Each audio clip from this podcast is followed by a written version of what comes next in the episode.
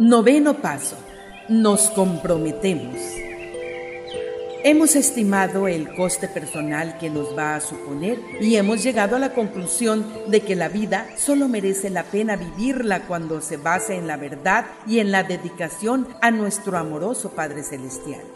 De todo corazón entregamos cada aspecto de nuestras vidas a Dios y nos comprometemos a hacer su voluntad. El hombre primitivo se mantenía vivo en el mundo hostil que lo rodeaba gracias a su instinto de protección, a su innata beligerancia, a su falta de confianza y a su malicia. Y esto a nosotros nos valía también, pero nuestro progreso espiritual se veía dificultado precisamente por esa misma falta de confianza. Pero para entrar en el reino debemos adquirir exactamente eso, confianza. Vivir en el Espíritu conlleva ser conscientes de la comunicación entre nuestras almas y su Hacedor.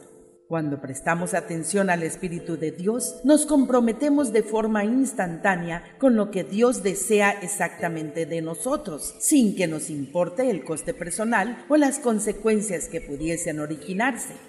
Nuestro progreso en el reino se establece de forma individual y está lleno de matices. No existen fórmulas establecidas porque resultarían engañosas e incluso contraproducentes para los que no alcanzan a comprender la acción del espíritu interior. La vida en el reino es un proceso de liberación que requiere que iniciemos de todo corazón y sin reservas un camino estrecho que exige mucho de nosotros, un camino en la seguridad de que encontraremos en esa orilla lejana paz, gozo y vida eterna. Entrar en el reino nos exige que dejemos a un lado cualquier cosa, relación o actividad que se interponga entre nosotros y la vida divina. Si nuestro compromiso con Dios no es incondicional, si ponemos el más leve reparo, nuestra dedicación espiritual será incompleta, porque nosotros seguimos con las riendas de nuestras vidas.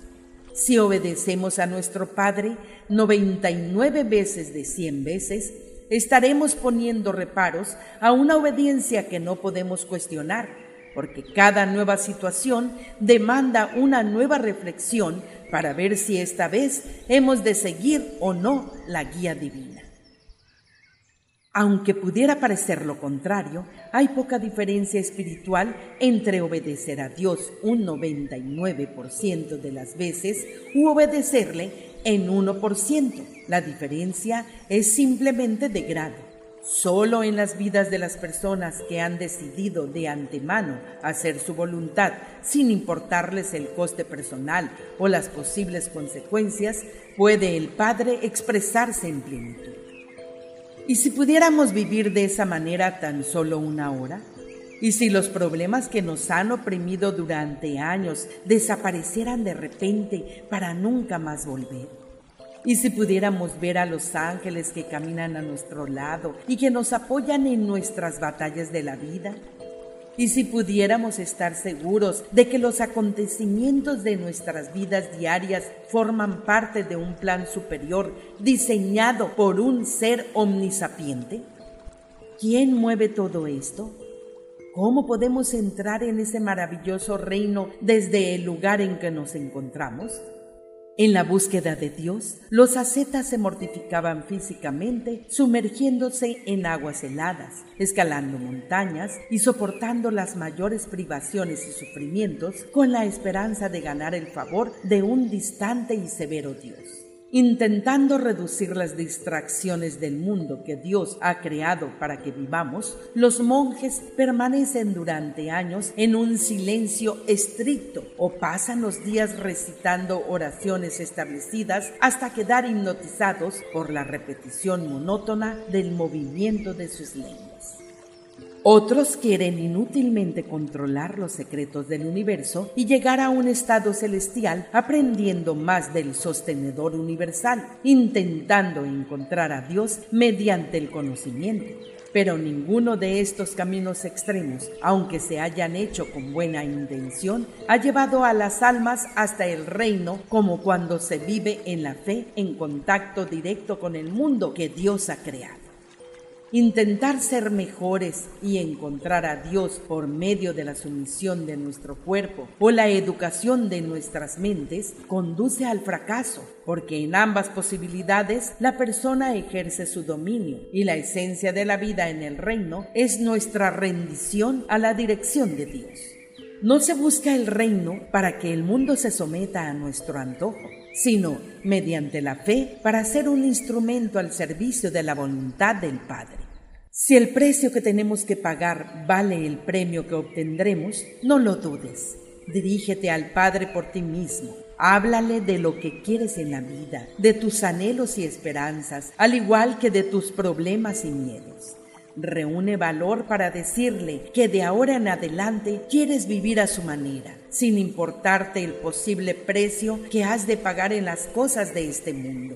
Dile al Padre que confías en Él totalmente, que tu vida es suya y que tu más íntimo deseo es obedecerle a Él incluso en los asuntos más niños. Permanece entonces en silencio y oye su respuesta en tu alma, su bienvenida al mundo espiritual. El Padre nos quita las manchas que empañaban nuestro yo interior y limpia nuestros corazones. Cuando Dios vive en nosotros y a través de nosotros, nos tornamos más eficientes y menos sujetos a las limitaciones normales de los humanos, como mediadores de quien rige los avatares de los mundos que circundan el espacio. Nos vemos con mayor capacidad. Al obrar con Dios, Dios obra en nosotros.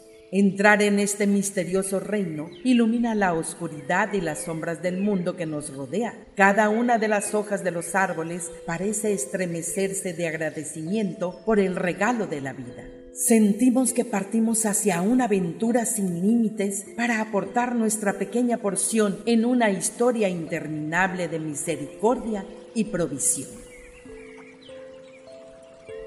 Citas de los escritos de Urantia. Escrito 1, sección 6, párrafo 5, página 30, párrafo 4.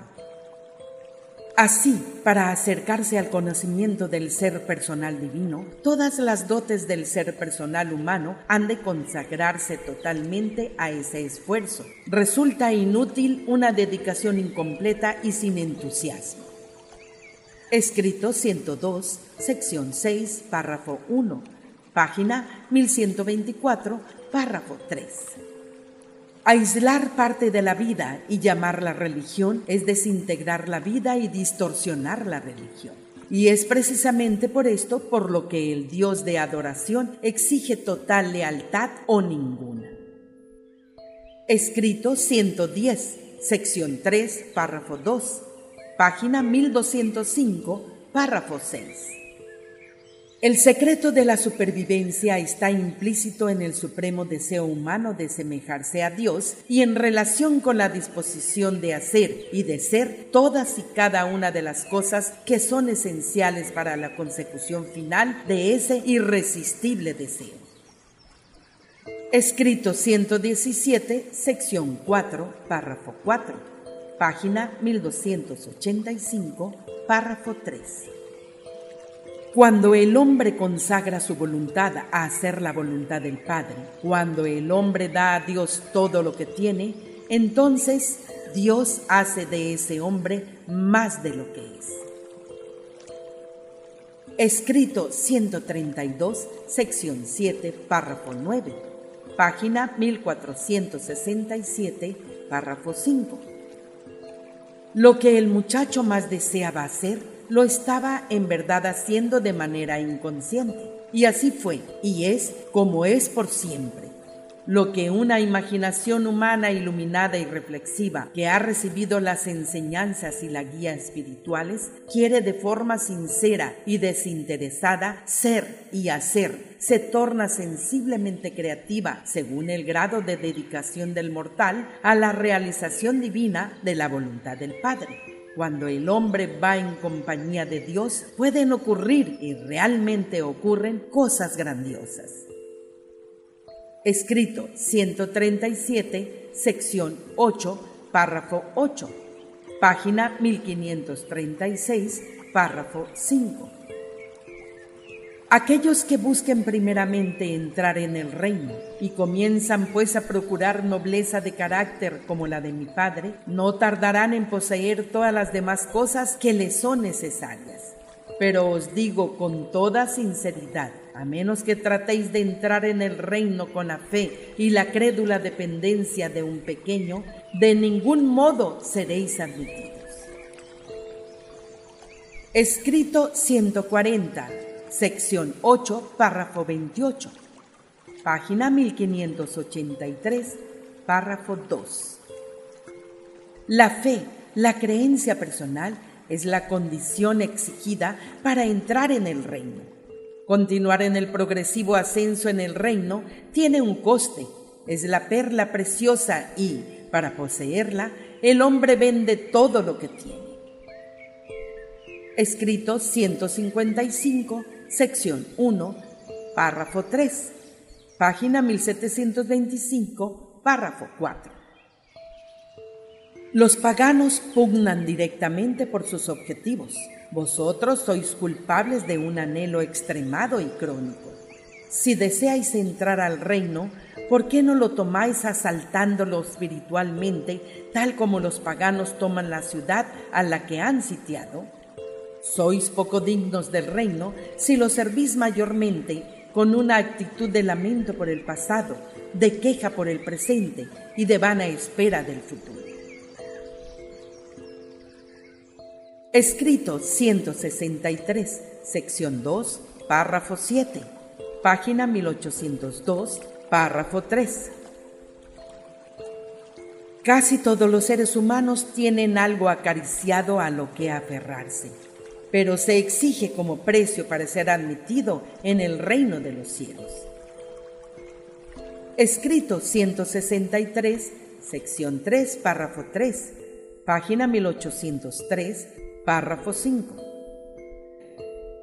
Pero el Padre pide que los afectos de sus hijos sean puros y no estén divididos. Se debe renunciar a cualquier cosa o persona que se interponga entre vosotros y el amor a las verdades del reino. Escrito 170, sección 2, párrafo 20. Página 1861, párrafo 2. Jesús enseñó que, mediante la fe, el creyente entra en el reino ahora en distintas charlas comentó que hay dos cosas esenciales para acceder por la fe al reino. Escrito 170, sección 2, párrafo 21, página 1861, párrafo 3. La fe, la sinceridad, venir como un niño pequeño, recibir de gracia el don de la filiación, sumisión sin preguntas al cumplimiento de la voluntad del Padre y convicción plena y genuina confianza en la sabiduría del Padre. Venir al reino libre de prejuicios e ideas preconcebidas, tener la mente abierta y educable como un niño sin malcriar. Escrito 170, sección 2, párrafo 22 página 1861, párrafo 4.